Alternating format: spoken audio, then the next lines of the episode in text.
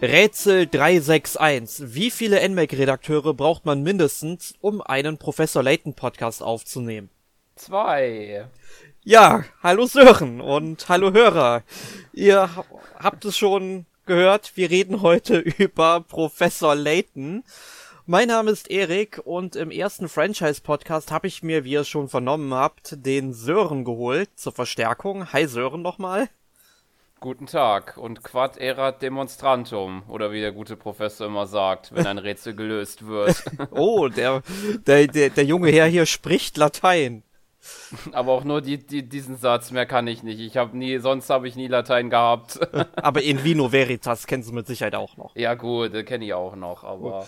Gut. Ich, ich könnte auch noch, ich könnte, ich könnte auch noch die zwölf Monate aufzählen, aber das lassen wir jetzt einfach mal. ähm, ja, also wir begrüßen euch recht herzlich zu unserem heutigen Thema, dem Professor Layton Franchise mit der ersten Ausgabe. Wir planen irgendwann noch eine zweite und vielleicht sogar noch eine dritte Ausgabe dazu. Heute soll es allerdings im ersten Franchise-Podcast zu Professor Layton um die ersten drei Spiele der Reihe gehen, die damals für den Nintendo DS erschienen sind. Und da frag ich dich jetzt erst einmal, Sören, damit wir beide mal so erfahren voneinander, wie weit wir die Reihe eigentlich kennen. Äh, welche Teile hast du gespielt und musst du vielleicht noch irgendwelche Spiele nachholen aus der Reihe? Also auf jeden Fall habe ich die äh, drei Kernableger, die wir heute besprechen, auf jeden Fall gespielt. Äh, dann habe ich noch den fünften Teil, der die Maske der Wunder, glaube ich, heißt, mhm. gespielt. Und dazu noch ähm, den Teil, wo es gegen äh, äh, Phoenix Wright ging, also Professor Layton versus Phoenix Wright. Mhm.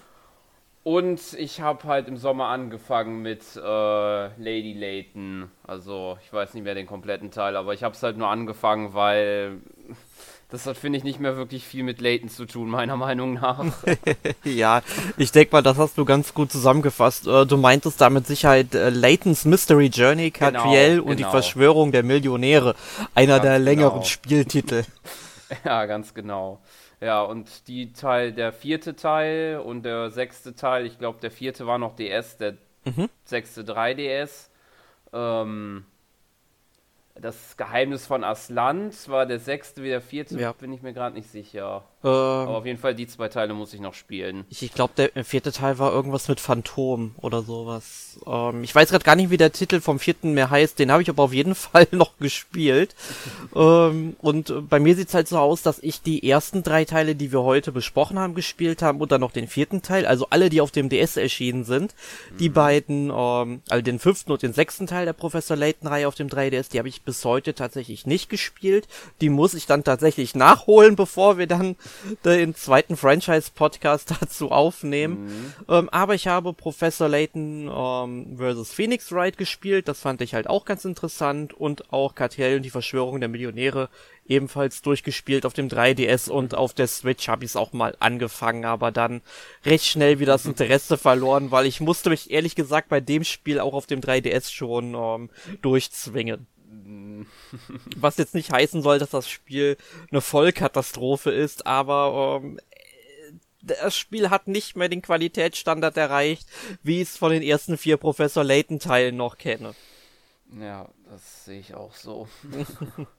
ja, also, ähm, Jetzt wissen wir beide voneinander und auch die Hörer, welche Spiele wir gespielt haben, wo wir noch Nachholbedarf haben. Und ich würde jetzt gerne einfach mal so eine kleine Bestandsaufnahme machen, was Professor Layton überhaupt ist. Also es gibt ja auch Leute, die noch nie etwas davon gehört haben, Sören tatsächlich. Ähm, die haben dann in den letzten 15 Jahren, weiß ich nicht, unterm Stein gelebt oder so, wie man so schön sagt. Aber man muss ja auch sagen, dass die Kernreihe von Professor Layton ja auch seit, ich glaube, seit acht Jahren nicht mehr fortgeführt wurde, sondern halt, dass es dann eher noch diese ganzen Spin-offs dann eben gegeben hat. Mhm. Ähm, also, Professor Layton ist im Grunde ein Adventure. Es besteht hauptsächlich, was heißt haupt, na, hauptsächlich kann man nicht sagen, aber es besteht aus einem guten Point-and-Click-Adventure-Anteil. Das heißt, du bewegst dich dann eben Bildschirm für Bildschirm ähm, durch die Spielwelt, klickst dich da durch. Dann hast du einen Visual Novel-Anteil, wenn man das so bezeichnen möchte, weil es gibt relativ viele Dialoge, wo dann auch die Charaktere eingeblendet werden, wie man es dann so von Visual Novels sehr kennt und die dann eben Dialoge führen. Man hat allerdings, soweit ich weiß, ist es schon lange her, wo ich die Spiele das letzte Mal gespielt habe. Ähm, du hast, glaube ich, keine Antwortmöglichkeiten in Dialogen, dass die äh, Dialoge dann irgendwie anders verlaufen. Oder sehe ich das nee. falsch? Nee, wäre mir jetzt auch nicht bekannt. Also wenn man jetzt mal von ganz speziellen Dingern absieht, aber das ist ja schon mehr, geht ja schon mehr in die Rätselform. Genau. Ja, und äh, du hast es auch schon erwähnt, es gibt noch jede Menge Rätselaufgaben in diesem ja. Spiel. Also sagen wir mal Pi mal Daumen ungefähr 150 Stück pro Spiel, das ist mal mehr, mal weniger. Ähm, aber das ist so ein kleiner Richtwert, den man nehmen könnte bei den ersten drei ähm, Teilen. Und die Aufgabe des Spielers ist im Grunde, die Story zu verfolgen und ähm, die meisten Rätsel davon zu lösen. Und die sind dann auch mal mehr und mal weniger gut in den Kontext eingearbeitet, aber bei den Professor Layton-Teilen wesentlich besser, als es später bei Catriel war, weil da war es wirklich sehr, sehr willkürlich. Und du hast in jedem Spiel quasi ein scheinbar mysteriöses oder gar übernatürliches Problem, das aber in jedem Spiel logisch und plausibel erklärt werden kann. Also wir wollen jetzt auch nicht spoilern, ähm, aber dann kommen zum Beispiel Figuren vor, die anscheinend über Jahrzehnte nicht altern, was ja nicht sein kann. Dann steckt da jetzt nicht der heilige Gral dahinter, dann gibt es dafür eine ganz andere Lösung. Die ist zwar plausibel dann auch erklärt, ist aber dann auch völlig an den Haaren herbeigezogen und übertrieben. Also das gehört sich halt irgendwie so für Spiele im Anime-Look. Also jetzt haben wir auch schon mal gesagt, was wir hier für eine grafische Oberfläche bei den Spielen haben. Und in diesem Spiel selbst hast du dann zwei elementare Charaktere. Das ist zum einen Professor Herschel Layton, also der auch den Titel irgendwie so, genau, der ist ja namensgebend, titelgebend, der Held. Und er hat halt so einen Gehilfen, das ist dann so ein, ja, kleiner Junge oder ein kleiner Jugendlicher, müsste man sagen. Ähm, ich weiß, glaube ich, gar nicht, wie alt Luke genau ist. Ich weiß gar nicht, ob das in den Spielen überhaupt mal erwähnt wurde. Aber ich würde mal sagen, so 10 bis 12 ungefähr. Ja, ich glaube auch. Vielleicht ein bisschen später, aber man muss dazu sagen, weil äh, Professor Layton 1 bis 3 sind im Grunde die ähm, die spielen später als vier bis sechs. Das ist quasi wie, wie bei Star Wars. Du hast halt die originale Trilogie und dann kamen irgendwann noch die Prequels dazu. Und ich hoffe ja sehr, dass wir irgendwann auch die Sequels bekommen. Äh, aber die dann bitte besser sein sollen als Star Wars. ja, äh, weil das, da war Episode 7 ja noch okay, aber 8 und 9, da stehe ich so ein bisschen mit auf dem Kriegsfuß. Ähm, ja, also das ist im Grunde das, was wir hier bei Professor Layton haben. Und ich habe jetzt eben ja schon erwähnt, es gab da ja eine Tri oder wir haben zwei Trilogien und wir reden heute über die erste Trilogie, die durchweg auf dem Nintendo DS erschienen ist. Und äh, ja, Sören, wel um welche Spiele handelt es sich denn dabei und was passiert in diesen Spielen eigentlich?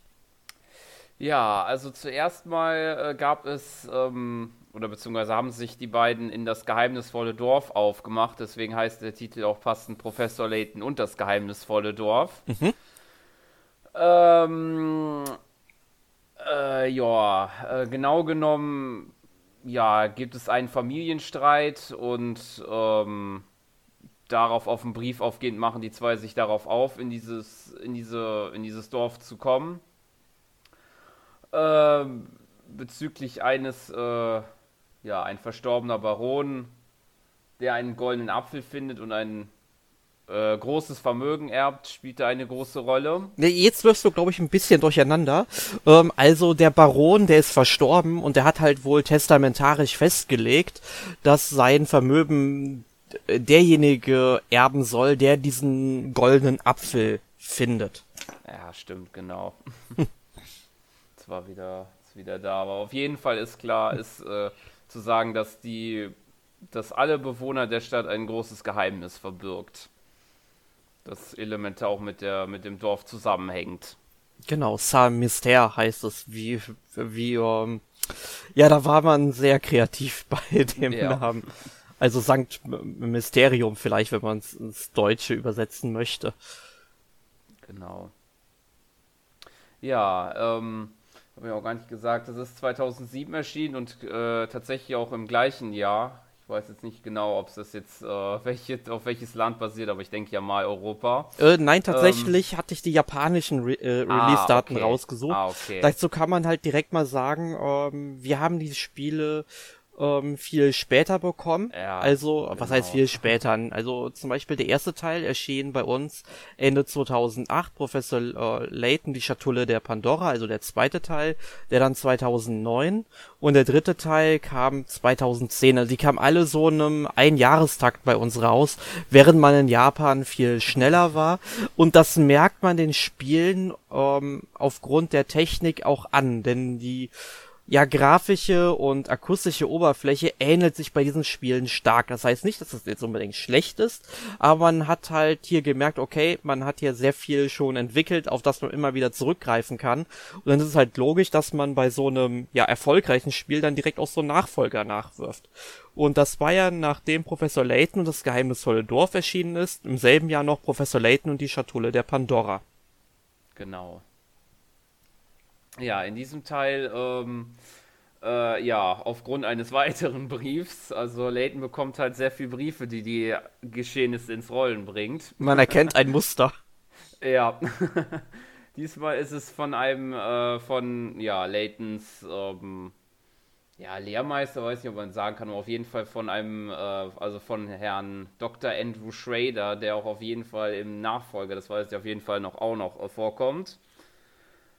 Äh, ja, und er berichtet von der gewissen sogenannten Schatulle der Pandora, die halt äh, jeden umbringt, der diese öffnen, der diese öffnen möchte. Mhm. Äh, und daraufhin begeben die beiden sich in einen, also nachdem sie ihn dann tatsächlich, äh, den guten Herrn Professor Schrader dann tot aufgefunden haben, dann äh, mit Hilfe einer Fahrkarte, die, da, die er wohl in seinem Besitz hatte, in den Mon kann ich nicht, oh, Molin Voluntary Express, also ein, ein sehr luxuriöser Zug. Und in diesem ist es dann natürlich so, dass da ebenfalls wieder übernatürliche Dinge passieren, wodurch er dann auch in eine gewisse, wo es auch die Reise in einer gewissen Phantomstadt führt. Und da geht es dann halt hauptsächlich um die Frage, wer an dem Mord von Schrader steckt und wo die Schatulle überhaupt ist, genau. wo die abgeblieben ist. Ja, und dann geht's äh, ja zum dritten Teil, Professor Layton und die verlorene Zukunft. Ähm, ja, sozusagen der erstmal einen Endpunkt gesetzt wird.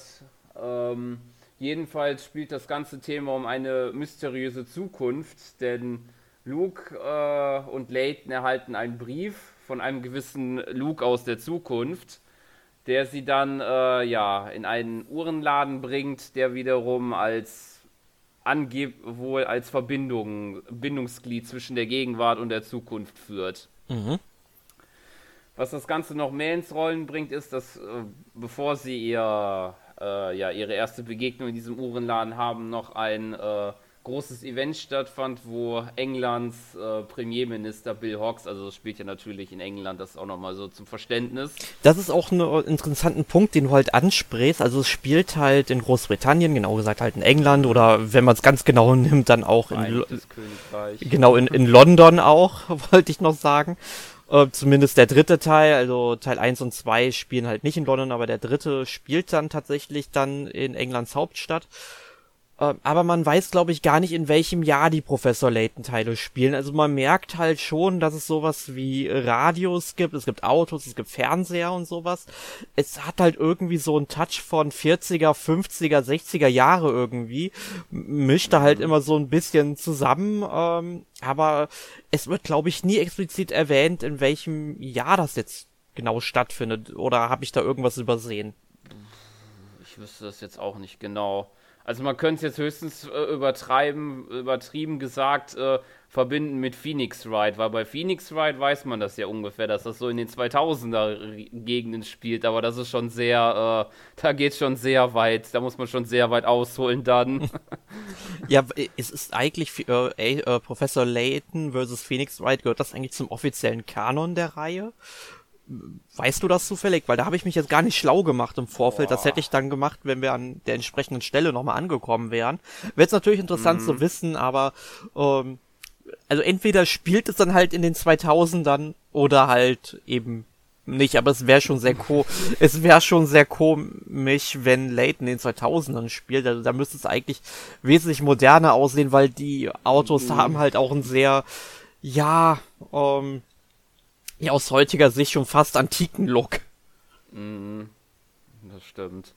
Ja, also ich glaube, ob man das jetzt so genau sagen kann, wahrscheinlich eher nicht. Ich glaube, man hat sich so allgemein nicht so die Gedanken, glaube ich, da eher gemacht, ob das zeitlich so passt. Genau, aber apropos Zeit, es geht dann halt, wie der Titel es dann auch schon verrät, um halt um, möglicherweise so um eine Zeitreise. Also dieser Bill Hawks, der Premier, der ist halt, wie gesagt, verschwunden und der hat halt angeblich an einem fehlgeschlagenen Zeitreiseexperiment teilgenommen. Und da haben wir es halt wieder, dieses übernatürliche, mysteriöse, äh, realitätsferne ähm, Zeitreisen. Also man kann also nicht wirklich sagen, ähm, dass es eben jetzt einmal, ähm, ja, dass es halt wie gesagt so auch ähm, wirklich stattfinden könnte und ja, man muss dann halt irgendwie im Spieler natürlich auch rausfinden, ob das dann eben machbar wäre und das, den Hintergrund darüber lüften, sagen wir es mal so. Genau. Ja, ähm, am Spiel selbst, da waren auch sehr viele bekannte Akteure beteiligt, also an der Entwicklung und der Produktion und der Gestaltung. Und da fällt mir zuerst einmal der Akihiro Hino ein, also sprich der Präsident und CEO von äh, Level 5, also das haben wir gar nicht gesagt. Die Spiele sind alle von Level 5 entwickelt worden.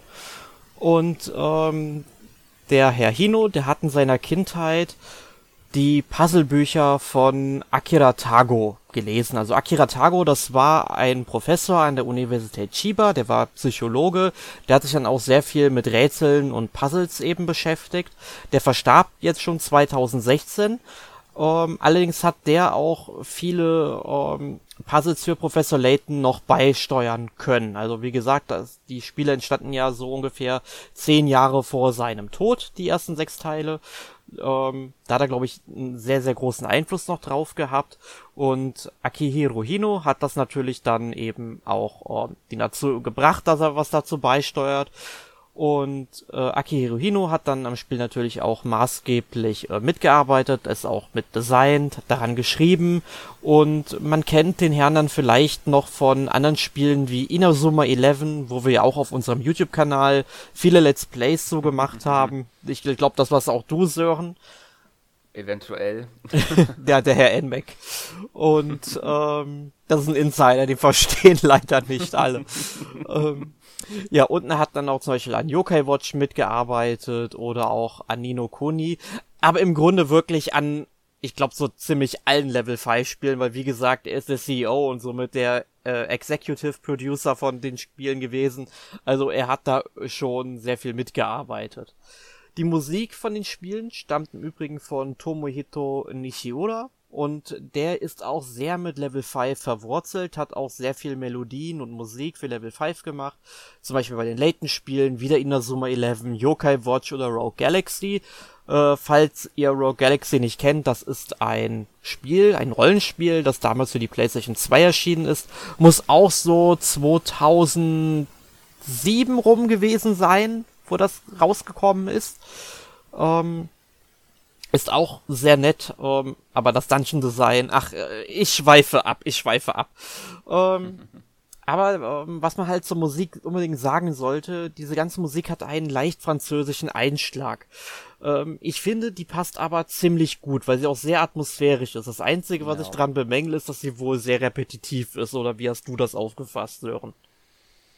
Ja, es kommt drauf an. Also gut, wahrscheinlich haben es auch viele gemacht wegen dem hohen Wiedererkennungswert. Also ich denke, wenn man da die ersten Melodien hört von dem von der allgemeinen Rätselmelodie, die spielt, wenn man ein Rätsel hat, ich denke, da gefällt einem sofort ein, ja, das ist Layton. Mhm.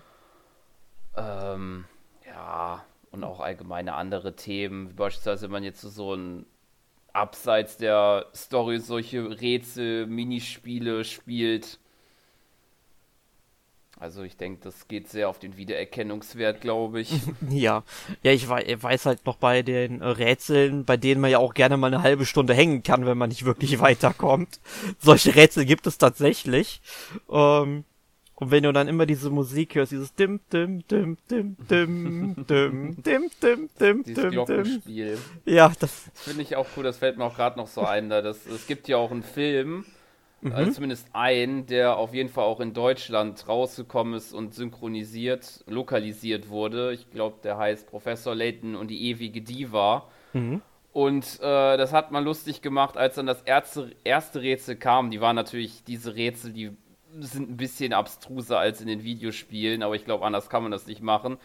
Ähm, die sind da auf so einem Schiff und wenn dann dieses Rätsel ist, dann wird da so, eine, so ein Glockenspiel auch ausgefahren, welches genau diese Melodie spielt. Ja, da hat man dann natürlich die Vorlage sehr schön unterstrichen.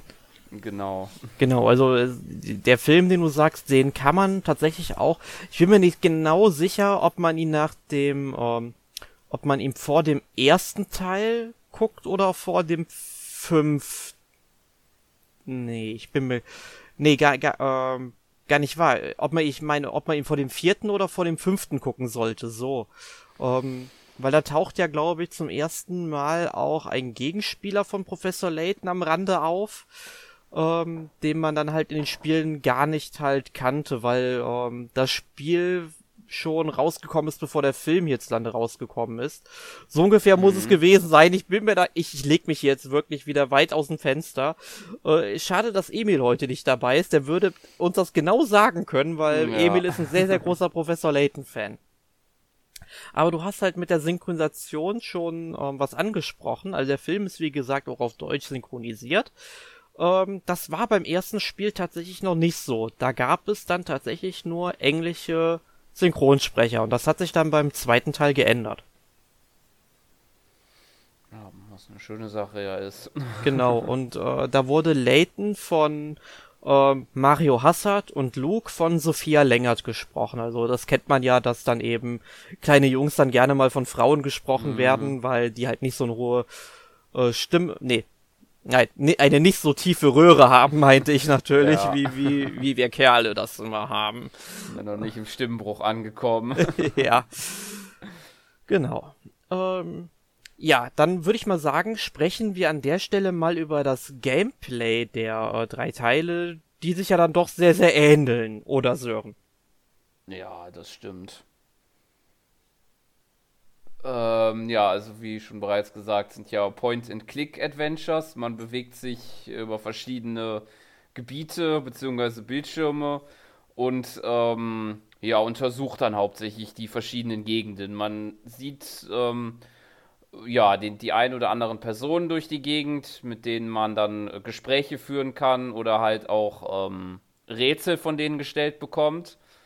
Ähm, ja, und dann kann man auch die verschiedenen Gegend, also die verschiedenen Umgebungen untersuchen nach Hinweismünzen oder weiteren versteckten Rätseln oder Gegenständen, glaube ich, war es auf jeden Fall im Teil 3, sodass man dafür auch noch ähm, mit denen irgendwas zusammenbauen kann, glaube ich. Genau, diese Gegenstände, die du ansprichst, sind für die Minispiele verantwortlich, da werden wir gleich auch drüber sprechen.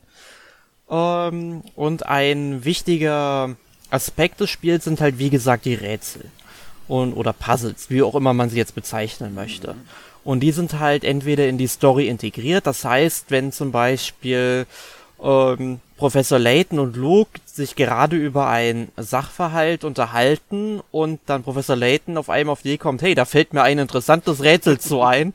Ich meine, klar, das ist dann schon teilweise sehr gewollt, das muss, das muss man auch sagen, aber so funktioniert das Spiel nun mal. Mm. Und dann ähm, ähm, ja, man fühlt sich als Spieler so ein bisschen dann wie Luke, hab ich manchmal so den Gedanken, ja, dass, das stimmt. dass der dann quasi das Rätsel so löst.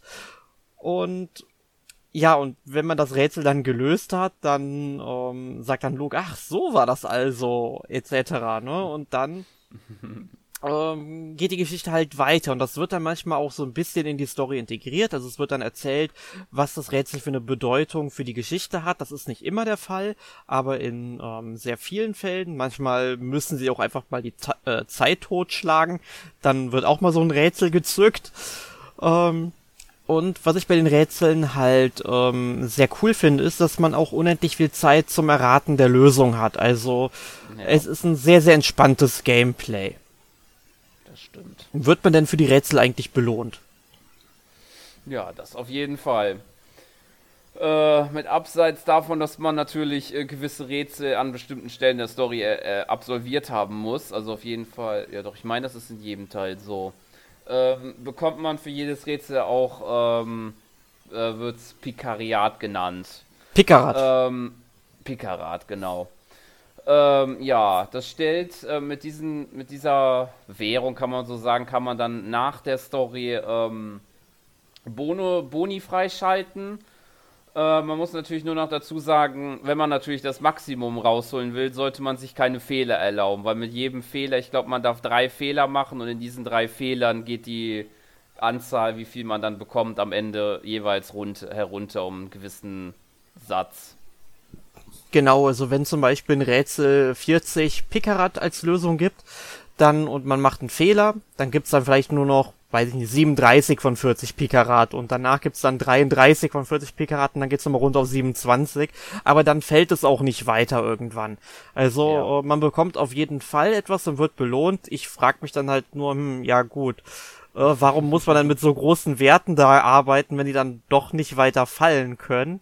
Dann hätte man mhm. ja auch mhm. sagen können, man bekommt vier Pikarat für die Lösung und wenn man halt drei Fehler macht, kriegt man halt nur noch ein. Das wäre halt auch eine nette Sache, aber die werden sich sicherlich da was bei gedacht haben, wie das am Ende berechnet werden muss. Und mhm. du hast ja auch schon gesagt, äh, man kann Hinweismünzen finden. Und wenn man genau. die einsetzt, dann bekommt man halt einen Hinweis. Also man hat, glaube ich, drei ähm, ähm, nee, oder drei oder vier Hinweise gibt es dann immer. Ich glaube, im ersten waren es drei und im zweiten und dritten gab es dann noch einen vierten, der halt S-Tipp genannt wird, also Super-Tipp. Ich glaube, der kostet sogar zwei Hinweismünzen, glaube ich. Mhm. Ja, das ist, finde ich manchmal, also manchmal denke ich mir äh, bei den Hinweisen, wenn man nicht weiter weiß, toll, das habe ich auch schon gewusst. Dann gibst ja. du die zweite Münze ein und dann ähm, dann sagen die, ja, stell dir doch mal vor, du würdest es, äh, äh, du würdest es anders rechnen. Ich so, ja, ja, auf die Idee bin ich auch schon gekommen.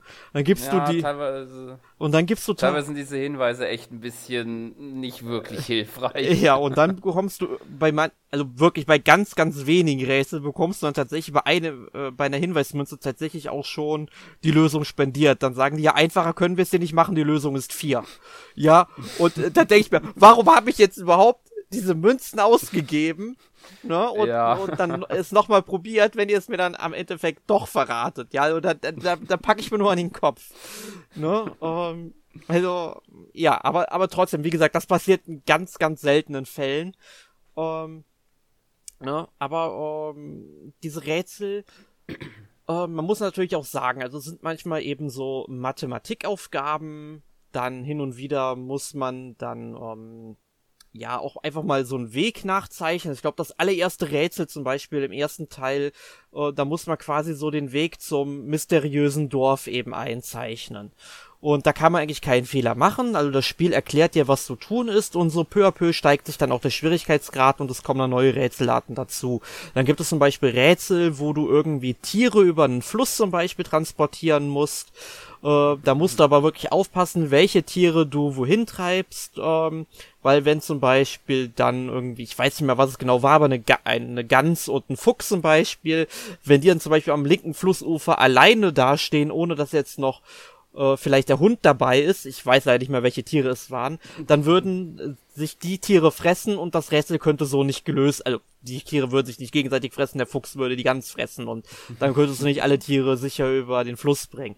Und das musst du halt ähm, rauskriegen, wie oft du zum Beispiel dann die, ähm, die dieses Floß hin und her schieben musst über das, ähm, über den Fluss. Oder du hast dann zum Beispiel ein Rätsel, wo du eine Kugel hast, die du von einem Punkt zum anderen manövrieren musst und in der Mitte hast du so ein Spielfeld, wo du einfach halt Blöcke verschieben musst und die Kugel ist halt da drin, nimmt halt Platz weg und du musst halt gucken, wie du es machst. Oder du hast ein einfaches Schachrätsel, wo du einfach eine Figur verschieben musst, um jemanden Schach zu setzen oder sowas. Und ich finde, du hast da sehr, sehr abwechslungsreiche Aufgaben. Ja.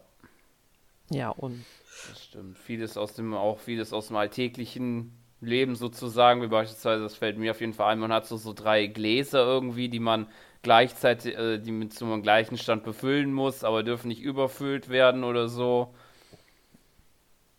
Mhm. Alles ziemlich spannend. Und ja. ähm, Rätsel kannst du in diesem Spiel auch nicht verpassen, was ich auch wirklich, wirklich gut finde.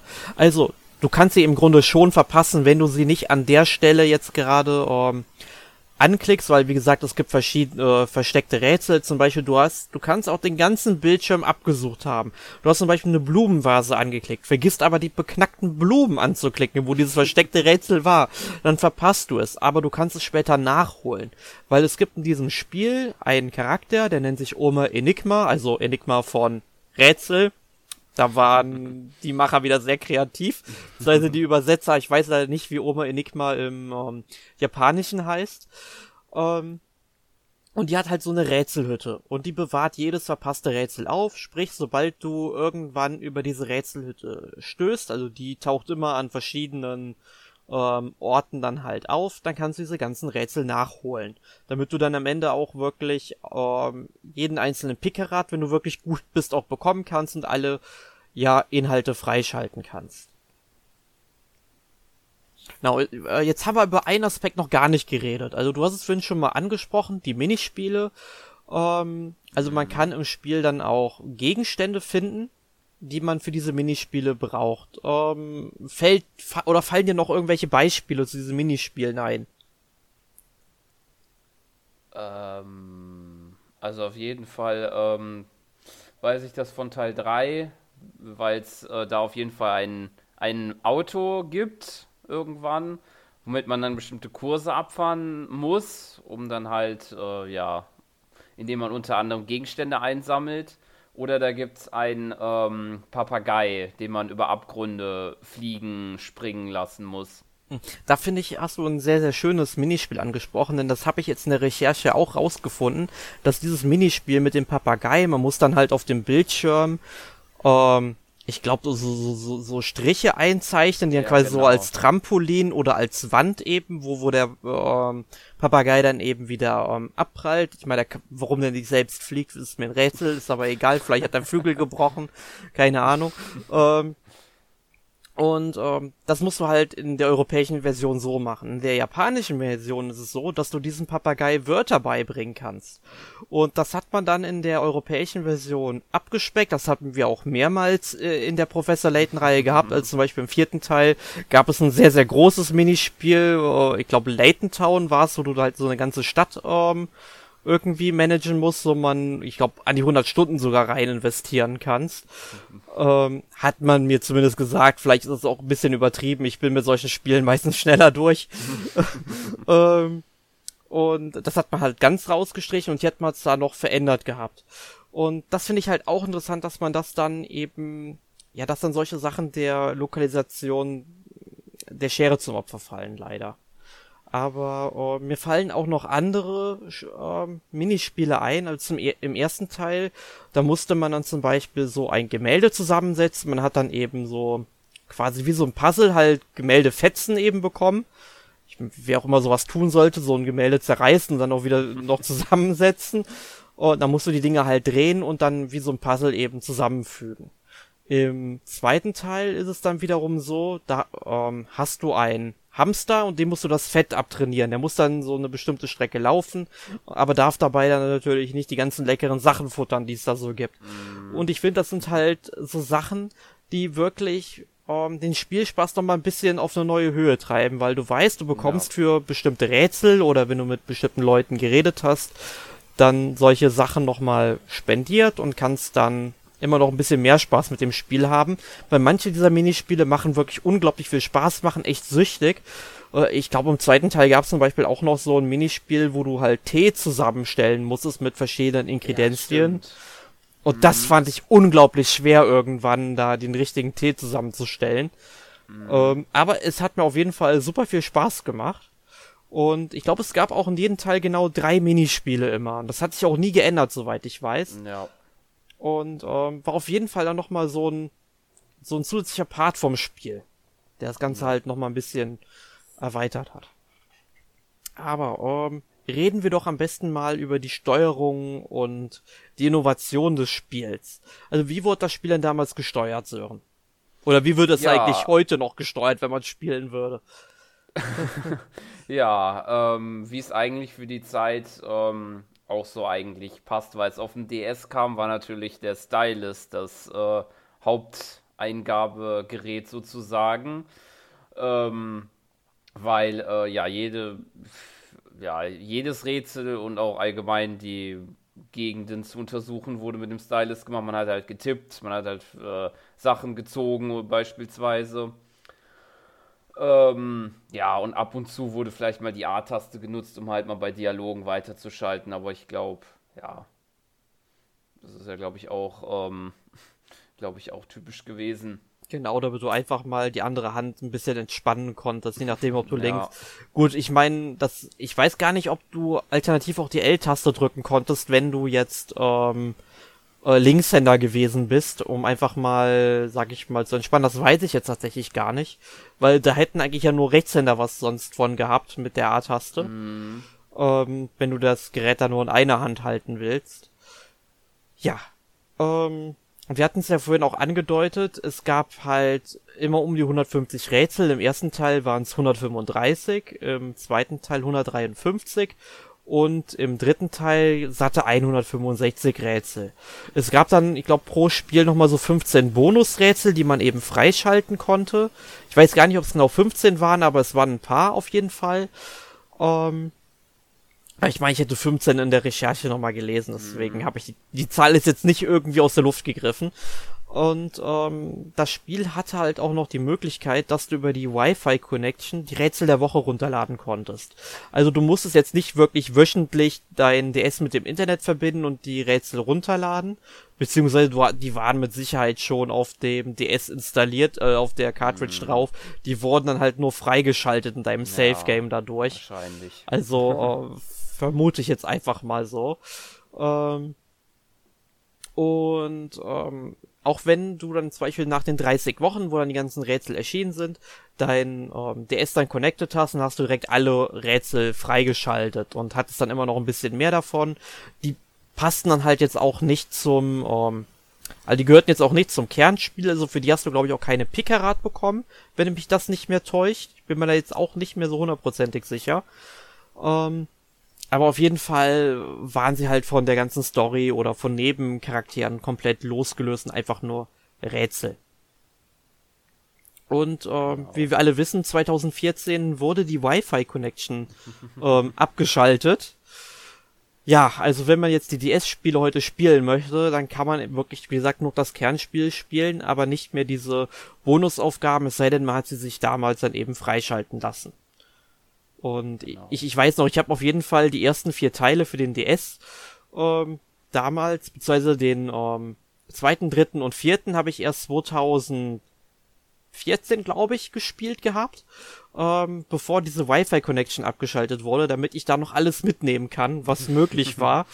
Mhm. ähm, da musste ich das halt schnell aufholen, weil ging halt nicht anders. Das ist genauso wie als ähm, ähm, von ähm, der Wii der Shop-Kanal abgeschaltet wurde. Ich habe mhm. da nochmal 200 Euro in irgendwelche Spiele versenkt, die ich sonst nicht mehr kriege. Ne?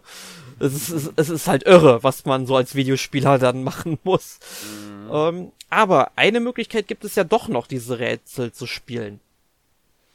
Ganz genau. Und das ist, wenn man sich äh, die iOS oder die Android-Version aus den jeweiligen Shops sich herunterlädt. Und das für auch heutige Sicht nicht ganz, also für nicht unschlag, also für nicht unschlagbare Preise. Ja, also äh, man muss schon sagen, also für, ich glaube, die kosten so 12 Euro das Stück ungefähr. Mhm. Und ich finde, was man für 12 Euro da bekommt, ist, ist Wahnsinn. Also du bekommst ja. halt Spiele, die ungefähr so, ja, sagen wir mal, 15 bis 20 Stunden mindestens unterhalten, wenn nicht vielleicht sogar mhm. länger. Ähm, und das sind halt wirklich Spiele, mit die kann man wirklich wunderbar spielen, wenn du abends im Bett liegst, bevor du halt schlafen genau. gehst. Einfach nur mal schnell ein Stündchen ein paar Rätsel lösen, weil es ist wirklich ein Spiel zum Runterkommen. Es ist super entspannt und, und wenn man jetzt keinen DS mehr hat oder wirklich wenn es einem wichtig ist, das oder die vollständige Spielerfahrung zu erleben, dann kann man sich das Spiel halt ähm, auf seinem iPhone oder Android Smartphone oder Tablet PC oder iPad, was weiß ich, runterladen, die dann halt spielen. Ähm, aber muss ich sagen, fände ich tatsächlich toll, wenn da tatsächlich irgendwann noch Switch-Versionen zu kämen. Ja, auf jeden Fall, das fände ich auch. Ja, ich meine, das hat man bei Catriel ja auch gemacht. Mhm. Ähm, war dann Und ich meine jetzt auch, ich hatte ja die ähm, im Sommer mir die iOS-Version vom dritten Teil geholt und ich fand die Steuerung, die funktioniert auch über den, über den Finger jetzt nicht irgendwie anders oder unproblematischer als mit dem Stylus auf dem DS. Mhm. Ja. Gut, ähm, jetzt habe ich natürlich ähm, mal auch in Erinnerungen geschwelgt und habe mal geschaut, wie die Rezeption der einzelnen Spiele ausgesehen hat. Also wie gesagt, wir reden hier von Spielen, die vor zehn Jahren oder ein bisschen länger halt auch erschienen sind und die wurden auch weltweit ziemlich positiv aufgefasst. Also die Wertungen waren also zwischen sieben bis neun von zehn Punkten, beziehungsweise den äquivalenten äh, Bewertungsformaten. Ich meine, da gibt es Zeitschriften, die halt nach einem Schulnotensystem, also angefangen äh, von einem A, ich weiß gar nicht, ob es wirklich im ähm, Englischen auch das höchste in S dann tatsächlich ist oder ob das einfach nur in Videospielen so übernommen wurde. Das weiß ich tatsächlich gerade gar nicht. Ähm, aber auf jeden Fall waren die Wertungen sehr, sehr hoch. Und ich habe dann auch mal geschaut, was das NMAC den Spielen damals gegeben hat. Und ähm, ich wusste noch tatsächlich, dass wir den ersten Teil ein bisschen, ja, vernachlässigt haben.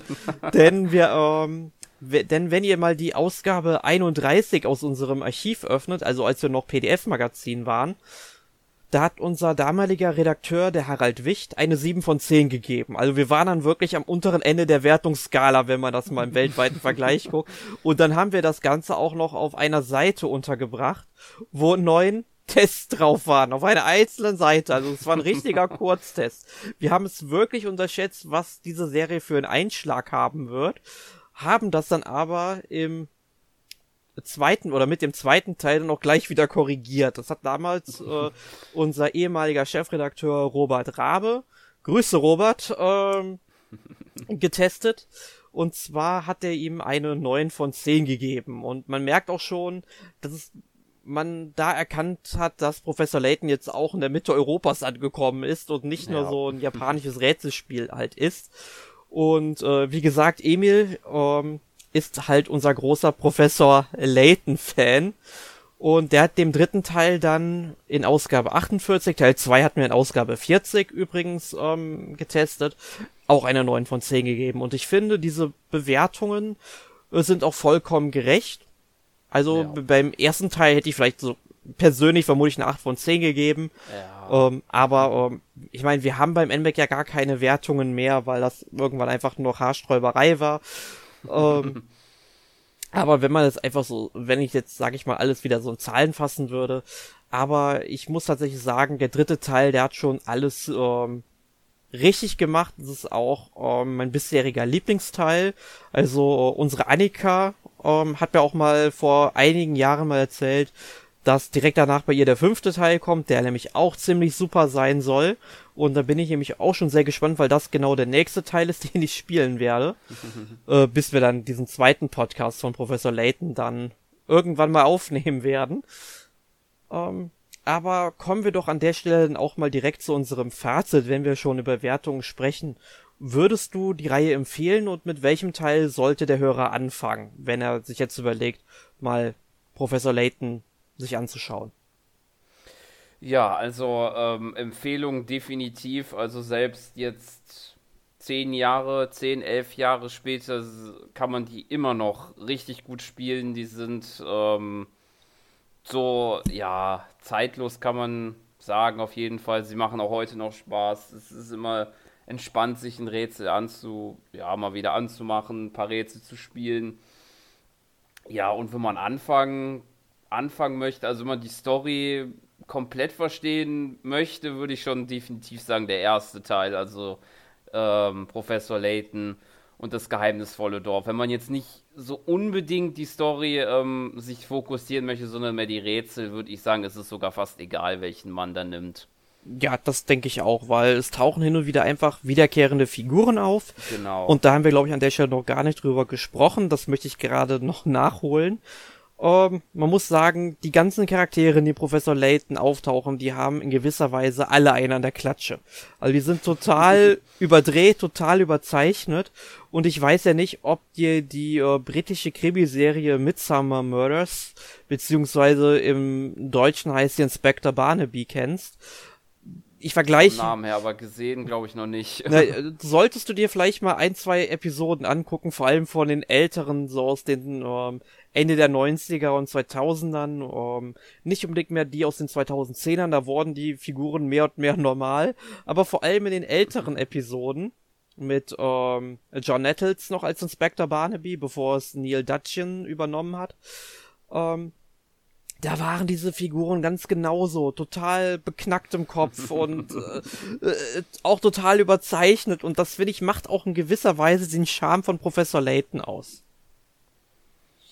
Ähm, aber ich stimme dir in eigentlich allen Punkten zu.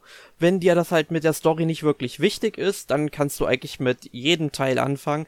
Denn bis auf ähm, wiederkehrende Figuren, die dann halt mit einem Teil eingeführt wurden und die dann später nochmal auftreten, äh, verpasst du im Grunde nichts, weil die Story für sich wirklich ähm, für sich steht. Du merkst sehr schnell, wer ist der Professor, wer ist Luke, was sind ihre Charaktereigenschaften. Also Luke kann zum Beispiel mit äh, ja, Tieren sprechen oder sie zumindest verstehen äh, Professor Layton ist halt dann natürlich dieser kl äh, neunmal kluge Wissenschaftler, der wirklich sehr, sehr schlau ist und immer sich wie ein Gentleman gibt. Das ist ihm auch sehr wichtig, das betont er auch immer. Und äh, deswegen trägt er auch einen Zylinder. Ähm, also es ist eigentlich voller Klischees auch so ein bisschen das Spiel, aber es ist ja. auf jeden Fall sehr, sehr schön gestaltet und auch wenn du diese DS-Version spielst und dann in einen 3DS einlegst, dann sehen die wunderbar aus und auf iOS und Android hast du es dann eben dann auch in HD. Ähm, und ich glaube, man hat sogar in den Android- und iOS-Versionen auch ein paar mehr Zwischensequenzen eingebaut. Das haben wir auch gar nicht gesagt. Es gibt Zwischensequenzen in dem mm. Spiel. Und äh, vieles ist ja auch synchronisiert, also dann ab dem zweiten Teil auch auf Deutsch. Hatten wir auch gesagt.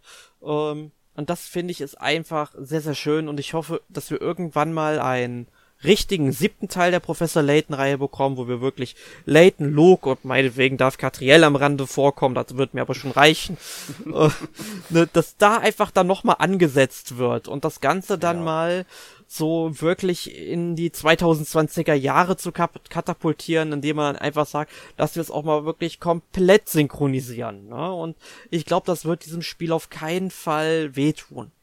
Ähm, das denke ich auch. Aber auch so, ich denke mal, man hört das raus, also wir beide sind große Professor Layton-Fans und würden die Reihe jedem ja. empfehlen. Man muss, man muss natürlich was mit Rätseln anfangen können. Ja. Gut. Ja, wenn ihr da draußen jetzt äh, Blut geleckt habt und weiterhin oder noch mehr Interesse an Professor Layton habt und mehr über äh, diesen Wissenschaftler und die Rätsel erfahren wollt, dann haben wir dazu auch noch drei weitere Podcasts in der Vergangenheit aufgenommen. Das wäre zum einen der 15. Podcast Professor Layton vs. Phoenix Wright, Ace Attorney. Dann der 196. Podcast, wo wir über Laytons Mystery Journey, KTL und die Verschwörung der Millionäre gesprochen haben. Ähm, und ebenso haben wir über diesen Titel auch nochmal im 309. Podcast gesprochen. Uh, da es war ein eShop Roundup, der fünfte eShop Roundup und da ging es dann explizit um die Switch-Fassung von ähm, Catriel. Ja, und ähm, ich habe gesehen, Alex hat auf unserer Website vor einiger Zeit auch ein Special veröffentlicht, Rätseln abseits der Spiele, Professor Laytons andere Abenteuer. Also einfach mal oben im Suchfeld auf unserer Website Layton als Suchbegriff eingeben und dann findet ihr diese vier Artikel bzw. Podcasts und könnt euch dann noch etwas weiter zu Professor Layton informieren. Aber wie gesagt, wir werden in Zukunft definitiv noch einen zweiten Teil der Franchise-Reihe aufnehmen und das dauert dann hoffentlich nicht wieder so sechs Jahre, weil ich glaube, ich, äh, dieser Themenvorschlag ist seit sechs Jahren in unserer Podcast-Liste drin. Ja. es äh, ist schon wirklich irre. Gut, äh, das soll es an dieser Stelle für heute aber von Professor Layton erst einmal gewesen sein. Wenn ihr irgendwelche Fragen zu Professor Layton habt, dann stellt uns die bitte in den Kommentaren auch gerne schon, während ihr diesen Podcast hier auf unserer Website, auf YouTube oder sonst wo hört. Schreibt uns, wir würden gerne mit euch über Professor Layton äh, sprechen und wenn ihr irgendwelche Vorschläge habt, welche ähm, Punkte wir von Professor Layton im zweiten oder gar dritten Teil der Franchise-Podcast-Reihe explizit hervorheben sollten, dann äh, schreibt uns das bitte auch in die Kommentare, weil es macht ja nur bedingt Sinn, nochmal auf das ganze Gameplay einzugehen, weil das ändert sich ja ab dem vierten Teil nicht maßgeblich. Ja. Gut, jetzt haben wir diesen obligatorischen Aufruf an unsere Hörer auch durchbekommen. dann kommen wir doch mal zur obligatorischen Rubrik für jede Woche. Letzte Woche gespielt. Wie sieht es denn da bei dir aus, Sören? Ja, also ich glaube, ich habe äh, die Woche nicht so wirklich die, äh, also die, ähm, wahrscheinlich die, die man bei mir vermuten könnte, die Spiele gespielt. Äh, zum einen äh, Animal Crossing New Horizons, da hat ja jetzt die Wintersaison angefangen. Es schneit und es liegt Schnee. Genau. Beziehungsweise natürlich, ich spiele auf der Nordhalbkugel. Die Südhalbkugel, Südhalbkugel, die hatte ja schon Winter im Sommer, sozusagen. Ja. Ja, aber es sind halt ein paar schöne Sachen da. Man kann Schneemann bauen, man kann Schneeflocken mit einem Kescher fangen. Wie auch immer das funktionieren soll, eigentlich, aber gut. Lustig fällt es ja, wenn die schmelzen würden, wenn der Winter vorbei ist. Ja. Dann hat man das Item geschmolzene Schneeflocke im Inventar und dann also Wasser im Grunde. ja, genau. Ja, ansonsten habe ich noch äh, weiter bei Hyrule Warriors Zeit der Verheerung gespielt. Das habe ich, ja, ja, ich doch, ich habe es jetzt mit, also die Hauptstory abgeschlossen, nur noch nicht. Müsste noch im Postgame weitermachen, ob ich das erstmal nochmal gucke. Mal sehen. Es ist ja doch ein Spiel, was man da nur eine gewisse Zeit spielen kann, ohne dann, äh, wo man sich dann doch erstmal entspannen muss danach. Aber das ist ja bei den Warriors-Spielen schon ja so gegeben, weil ja doch sehr viel passiert. Ja, ja, sag das mal nicht. Also ich habe mal in einer Woche bestimmt 40 oder 50 Stunden in Samurai Warriors 4 auf der PlayStation 4 investiert. Meiner Meinung nach auch noch okay. das beste Warriors-Spiel, was ich bisher gespielt habe. Ähm, also Musso at its best, kann man da nur sagen. Aber ich möchte Hyrule Warriors seit der Fährung auch unbedingt noch spielen, aber leider liegt es bei mir noch nicht vor und ich, ich, ich hoffe mal, dass mein Testmuster bald ankommt für Gameplay Gamers. Dann äh, werde ich das endlich auch noch nachholen können. Ja. Und dann habe ich noch äh, ein, zwei Kapitel noch gespielt in Fire Emblem, Shadow Dragon and the Blade of Light. Das tust du dir freiwillig an. ja, ich würde es vielleicht nur noch mal, vielleicht will ich es durchspielen, mal gucken, aber aber ich glaube, mm, bezweifle es eher. ja, es, man muss halt merken, es ist ein Spiel aus dem Jahr 1990 und es fehlen halt genau. sehr viele Komfortfunktionen, die du aus späteren Teilen der Reihe halt kennen und schätzen gelernt hast. Also ich rede auch nicht mal davon, dass es damals noch den Permadeath gab, aber allein solche aus heutiger Sicht natürlich ähm, selbstverständlichen Sachen, wie dass wenn du einen Charakter anvisierst, ähm, beziehungsweise auswählst, dass dann erstmal seine Reichweite schön markiert mm. wird und nicht irgendwo eine unsichtbare Grenze ist. Ja, dass ein Pfeil dann angezeigt wird, wo der dann auch hinläuft. ja, äh, solche Sachen halt. Ähm, es ist halt ein NES-Titel. Ich war auch nie der größte Fan vom NES. Gibt natürlich schöne NES-Titel, will ich gar nicht ähm, absprechen. Ähm, Kirby's Adventure ist super. Ähm, Mario Bros. 3 ist super. Oh ja. Ja, also es gibt wirklich gute NES-Spiele, aber ich glaube so für Strategierollenspiele so. Das Problem war, wenn ich damit, glaube ich, damals aufgewachsen wäre, wenn das Spiel hierzulande rausgekommen ist und auch die ja. Nachfolger, dann wäre das, glaube ich, gar nicht so. Ähm, würden wir es auch gar nicht so kritisch sehen, aber es ist wirklich die erste Veröffentlichung von dem Spiel in Europa. Ja. Und zum 30. Jubiläum hätte man sich vielleicht eher ein ein schöneres Remake von dem Spiel vielleicht gewünscht, ne? Ja. ja. Naja. Das stimmt. Ja, aber das wären so meine Spiele für diese Woche gewesen. Ja, also komplett Nintendo bei dir. Ja.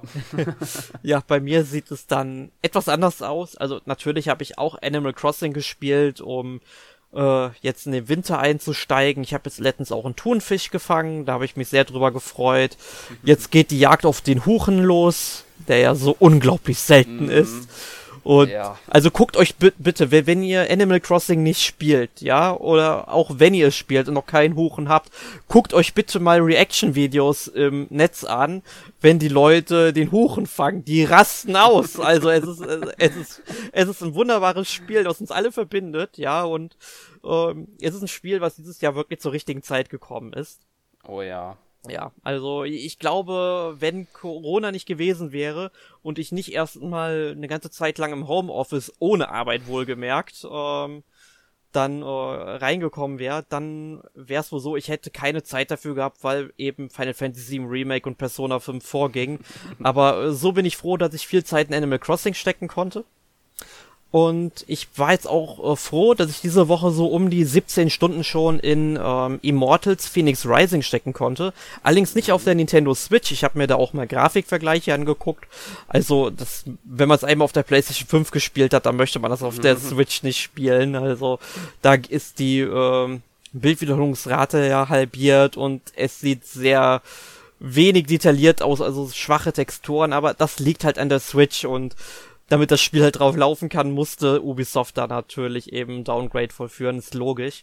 Aber wenn ihr wirklich die Möglichkeit habt und dieses Spiel spielen wollt, es macht wirklich sehr viel Spaß, dann spielt das lieber auf der PlayStation 5 oder zumindest der PlayStation 4 oder dem PC. Gibt's so das? Gibt es Immortals für den PC? Mit Sicherheit. Ähm, weiß ich gerade gar nicht. Ähm, ja, ist halt ein ja, Action-Adventure, hat sehr viele Inhalte auch von Breath of the Wild geklaut, was jetzt, was für mich im Vorfeld natürlich sehr, sehr schwierig war, weil Breath of the Wild war für mich kein gutes Zelda. Es war vielleicht ein gutes Spiel, also ja. ein großes vielleicht, ja, lässt sich darüber streiten. Aber ähm, Immortals finde ich dann schon mal wesentlich besser, weil es halt nicht diese Fehler macht, die Zelda macht.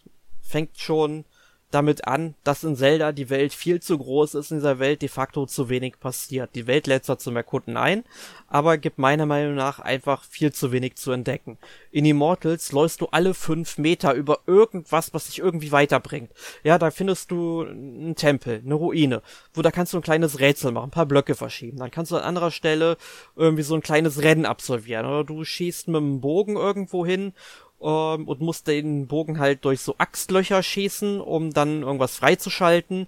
Also da kriegst du Charons Münzen, mit denen du dann wieder Fähigkeiten freischaltest. Mit neuen Fähigkeiten bist du besser in den Kämpfen und äh, dann absolvierst du halt diese Tempel, wie, wie du es, oder diese Schreine, wie du es halt auch schon bei Breath of the Wild hattest, wo du dann dadurch deine Ausrüstung, äh, Ausdauer mhm. verbesserst, kannst also höher klettern, musst dementsprechend nicht so viele Ausdauertränke einwerfen. Also das finde ich halt schon wesentlich besser, das ist wesentlich kompakter, du entdeckst was, ist quasi wie in so einem, ja, wie in einem Vergnügungspark. Du läufst da rein und rennst von einer Attraktion zur nächsten. Und das macht unglaublich viel Spaß, das glaubt man gar nicht. Und dann geht's weiter mit solchen Sachen wie das Waffen nicht zerbrechen können, ja. Und, mhm. äh, und wenn du halt, sag ich mal, da diese Kristallscherben findest, dann verbesserst du deine ähm, Ausrüstung tatsächlich ähm, dann, also du hast halt ein Schwert, du hast eine Axt, du hast einen Bogen. Und wenn du zum Beispiel das aufs Schwert packst, dann verbessert sich jedes einzelne Schwert, was du findest. Ja, und das finde ich halt, ist eine tolle Sache, weil das äh, führt dann nicht zu, unglaublich nervigen Grinden, weil du alles so im Vorbeigehen machen kannst, ne, und du dich dann wirklich nicht unbedingt jetzt auf eine Waffe spezialisieren musst, sondern da auch ein bisschen experimentieren mit kannst. Genauso sieht's dann auch aus mit deiner Rüstung und deinem Helm. Ähm, dann die Köcherkapazität und natürlich die äh, Tränkekapazität und so weiter. Und das ist schon mal super. Und dann, es gibt natürlich auch so ein Kochsystem wie in Breath of the Wild, aber da musst du dich jetzt dich nicht irgendwie drei Stunden hinstellen, um ein paar Tränke zu brauen. Nein, das geht wirklich auf Knopfdruck. Also das dauert eine halbe Sekunde, dann ist der Trank fertig und du hast, hast auch die Möglichkeit zu sagen, ja, bis zum Maximum auffüllen, sprich, äh, wenn du zum Beispiel zwölf Tränke tragen kannst und du kannst, ähm, und du hast schon sieben und du hättest Ressourcen für acht Tränke, dann macht er dir halt nur fünf, die vollen, die Ressourcen bleiben gespart, du musst das nicht jedes Mal mhm. einzeln machen. Es ist ein wirklich sehr, sehr schönes Spiel, wirklich eine Empfehlung wert und ja, ich wünsche mir manchmal, dass der Humor was besser äh, sei. Also Alex feiert den, glaube ich, richtig. Mir ist der Humor ein bisschen zu aufgesetzt, ein bisschen zu blöd. Ähm, okay, ich meine, Michael hat beim letzten Mal auch äh, vom Humor geschwärmt. Er hat das auch nämlich gespielt, das weiß ich da. ja, ich glaube, da gehen die Meinungen sehr weit auseinander. Ähm, manche Gags sind wirklich gut, aber ich glaube, der Humor richtet sich eher an ein jüngeres Publikum. Also sage ich mal so, im, ja, für Jugendliche ist noch okay, ähm, würde ich meinen. Und es gibt sehr, sehr wenige Gags, die dann wirklich Erwachsene ansprechen, die dann auch nur Erwachsene alleine vom Alter und von der Lebenserfahrung her verstehen würden. Ne? Aber äh, es ist trotzdem ganz cool, weil Zeus und Prometheus, die unterhalten sich, sag ich mal, durchgehend. Also Prometheus erzählt ja die Geschichte und Zeus kommentiert.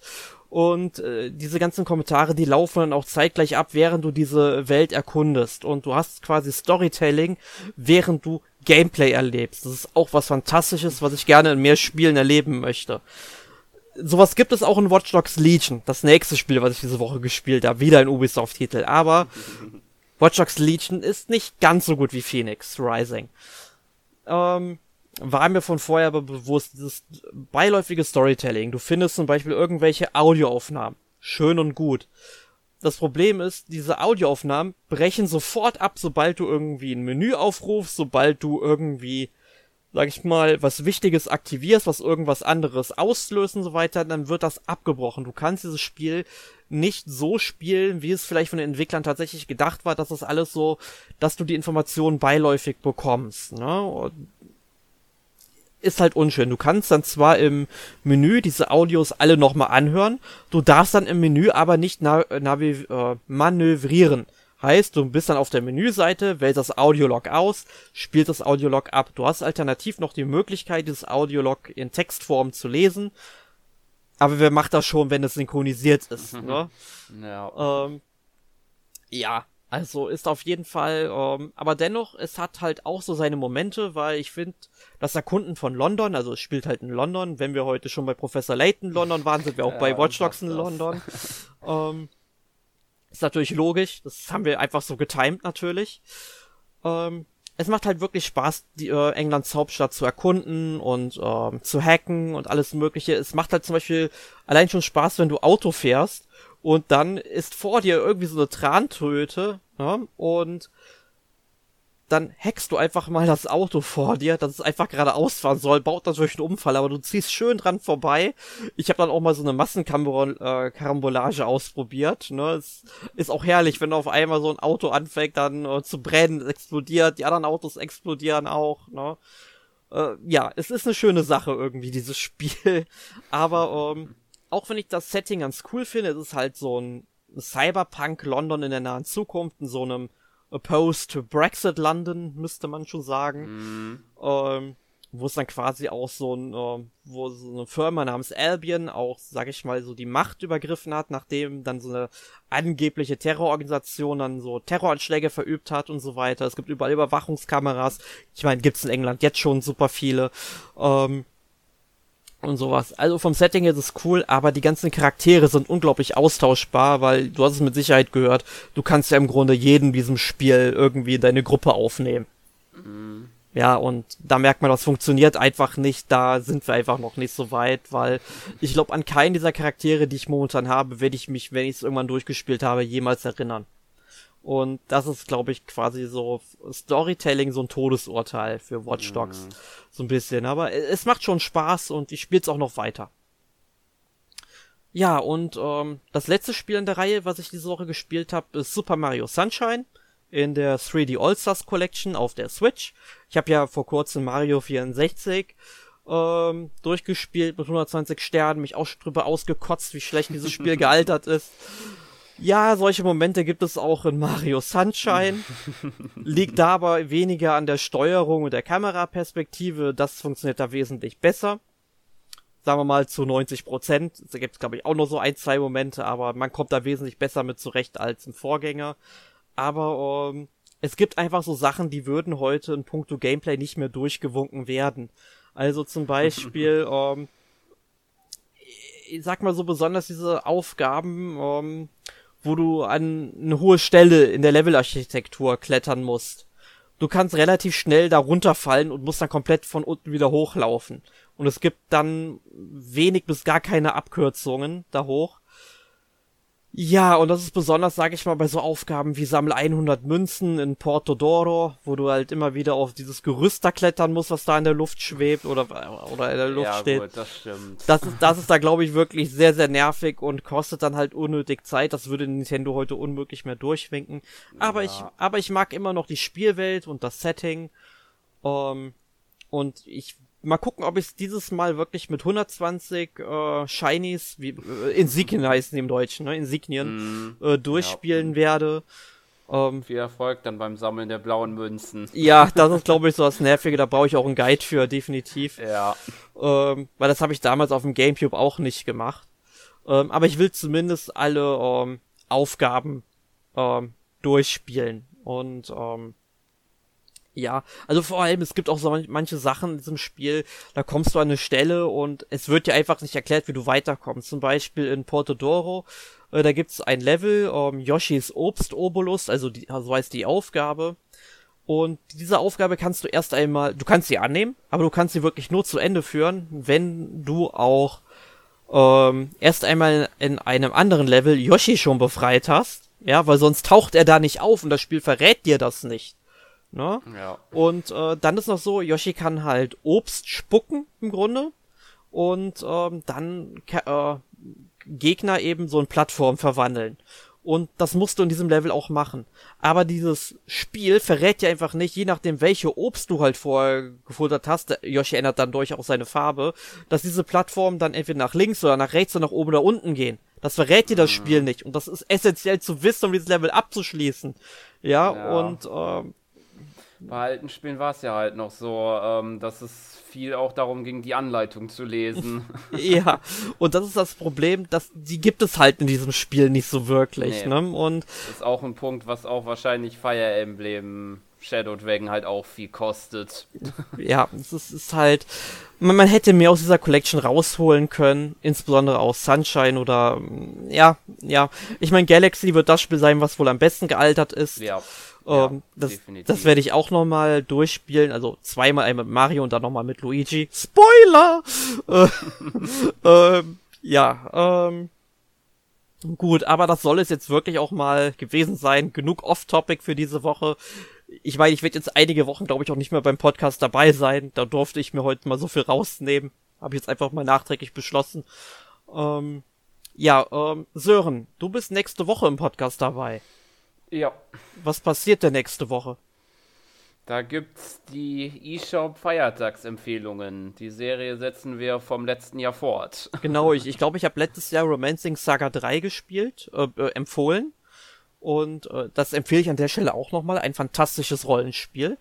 Ähm, aber ich denke mal, um dieses Spiel wird es nächste Woche nicht gehen. Jonas Ahne und deine Wenigkeit darf ich das eigentlich sagen, nicht so abwerten, deine Wenigkeit, eure Exzellenz, ähm, wir werden dabei sein und ähm, ja, da werdet ihr sicherlich auch ein paar Tipps fürs Weihnachtsfest bekommen, denn wir wissen ja alle, jetzt kommt der harte Lockdown, die Geschäfte sind zu, ihr könnt zwar online noch bestellen, das macht Jeff Bezos bei Amazon einfach nur noch reicher, ob man das jetzt unterstützen will oder nicht, weiß ich nicht. ähm, aber es ist natürlich die bequemere Möglichkeit. Man darf natürlich auch bei allen anderen Online-Händlern bestellen. Wir wollen jetzt hier nicht genau. Werbung machen. Also der gibt mir ja er gibt mir kein Geld. Ähm, mein Gott, ich komme überhaupt nicht mehr aus ähm, äh, aus dem Verplauder mehr raus. Aber an der Stelle nochmal ein Aufruf an die Hörer äh, und sind in den letzten Jahren, wie ihr merkt, auch gerne mal so die weihnachtlichen und winterlichen Themen so ausgegangen, weswegen unser Fokus weiterhin so auf die eShop Feiertagsempfehlung gelegt wird. Wenn ihr da noch irgendwelche Ideen habt, was wir mal verarbeiten sollten in einem Podcast, dann schreibt uns das auch gerne in die Kommentare. Wir nehmen jeden Kommentar sehr, sehr gerne an und würden uns natürlich auch freuen und vielleicht nehmen wir euer Thema dann auch mal für unsere Podcast-Reihe mal auf. Gut, ähm, lange Rede, kurzer Sinn. Das war es vom heutigen 361. NMAC Podcast. Ich hoffe, es hat euch gefallen. Ihr habt etwas Interessantes über Professor Layton gelernt und falls ihr die Reihe nicht kanntet, werdet ihr sie hoffentlich jetzt einmal ausprobieren. Und ich bedanke mich an der Stelle auch bei dir, Sören, dass wir dieses Thema nach sechs Jahren endlich mal realisieren konnten. Also herzlichen Dank Gerne. dafür. Und ich hoffe mal, dass wir dann auch beim zweiten Podcast zu Professor Layton auch wieder mit dabei sind. Oder du da mit dabei bist. Stand jetzt würde ich davon ausgehen. Gut, dann ist das, glaube ich, beschlossene Sache. In dem Sinne, ciao mit Au und tschö mit Ö. Bis zum nächsten Mal. Tschüss. Tschüss.